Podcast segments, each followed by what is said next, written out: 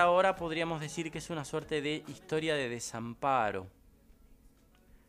¿Recuerdan el caso de Magalí Gómez, la chica que murió en un accidente en la ruta en la madrugada del 24 de diciembre del año pasado? Sí, seguro que lo recordás. Bueno, desde entonces se viene sustanciando una investigación contra el conductor de la moto donde iba y contra el conductor de la camioneta que los embistió pero la familia no tiene recursos para pagar un abogado particular, entonces lo que dicen es que pocos saben de la causa.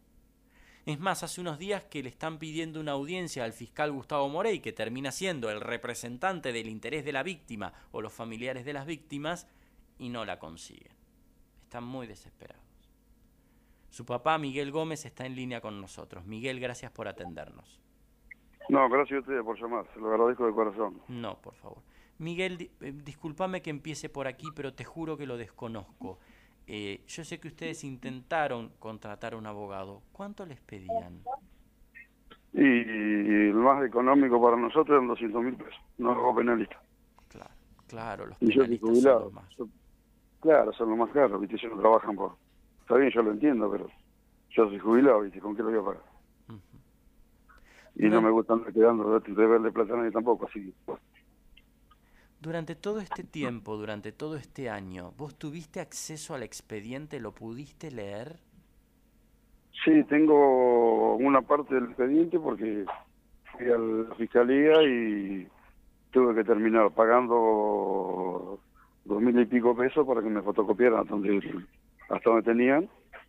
Y una parte, viste, como ya lo entregaron para que está el pedido de, de, de pedido de juicio, viste, la otra parte no la tengo, pero yo tengo una parte, viste, a veces cuando hemos ido a la fiscalía sacamos fotos, viste, y después la hacíamos, la pasamos nosotros a papel con mi hija.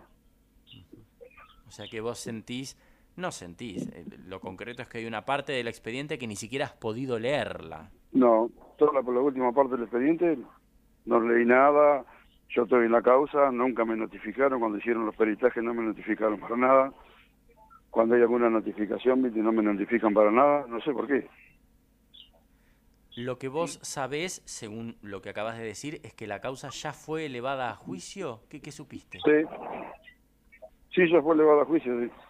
Y de lo último que me enteré, pero no, no por la fiscalía, sino por el, el Centro de Asistencia de la Víctima, es que el muchacho nosotros lo conocemos y él lo llamó por teléfono y nos dijo que la fiscalía había pedido tres años de suspensa para los dos y cinco años de inhabilitación. Eso no toma de pelo. Es una joda. No pueden pedir esa pena. Porque mi hija tenía 23 años, la mataron, la dejaron tirada, me dijo. Dejó cuatro chicos, viste, eso es una cargada.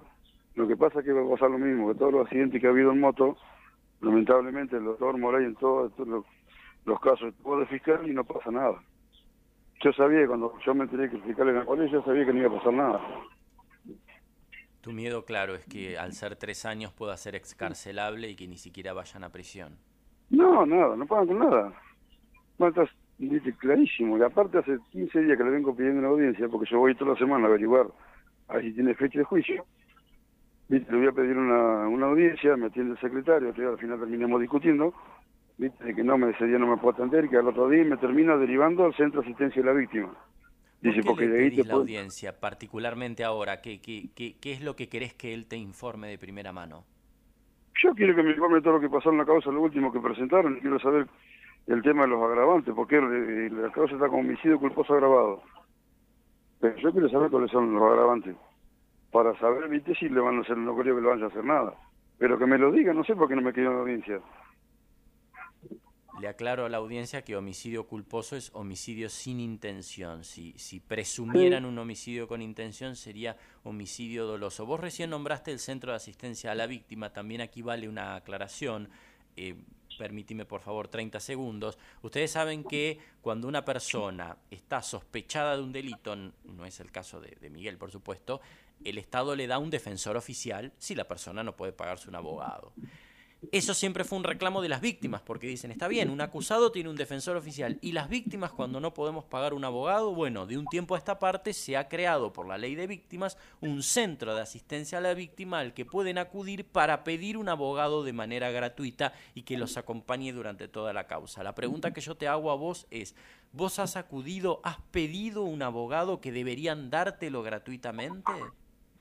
No, yo fui a la fiscalía y cuando fui a la fiscalía a ver un abogado de ahí y lamentablemente me mandaron para atrás porque el, pibe que llevaba a mi hija en la moto tenía un abogado particular, lo renunció a la causa y la, causa lo dio todo Así que ya tenía el caso del, del, uno de los dos que mató a mi hija y yo me quedé sin abogado. Pero digo, eh, está bien, pero esos son los defensores oficiales que es algo distinto a los abogados de las víctimas. En el centro de asistencia a la víctima, ¿nunca pediste o nunca te ofrecieron un abogado o abogada? No, para nada. Porque esa debería ser la instancia. En esa instancia vos deberían, por todo lo que he averiguado en las últimas horas antes de esta nota, en ese lugar a vos deberían darte un abogado o abogada de manera gratuita. Porque para eso fue creado. No lo sabía, si no yo se lo hubiera pedido. Si yo te acercate un montón de y pedilo, acercate y pedilo. Y si, y si no te llevan el apunte nos contás.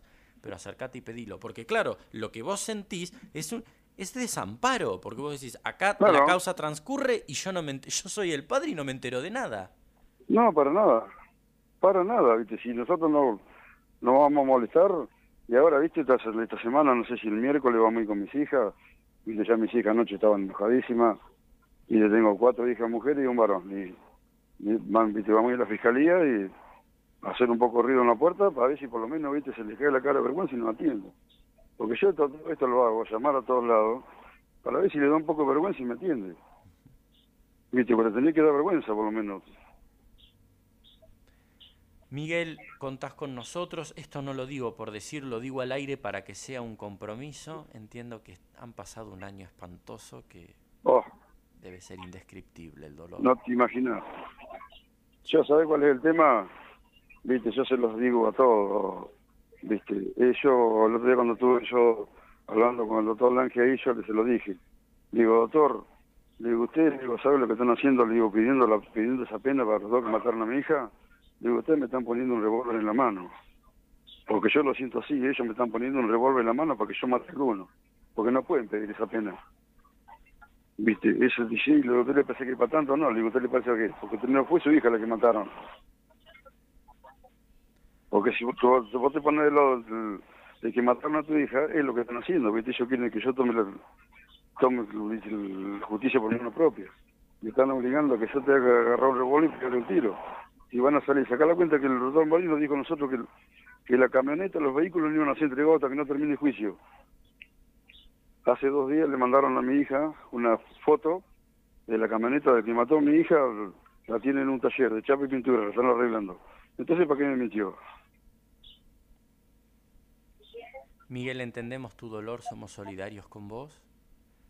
Te pido que nos mantengas al tanto, ojalá el fiscal te reciba, pero ojalá también puedas acercarte al centro de asistencia a la víctima y te den el abogado que deberían darte.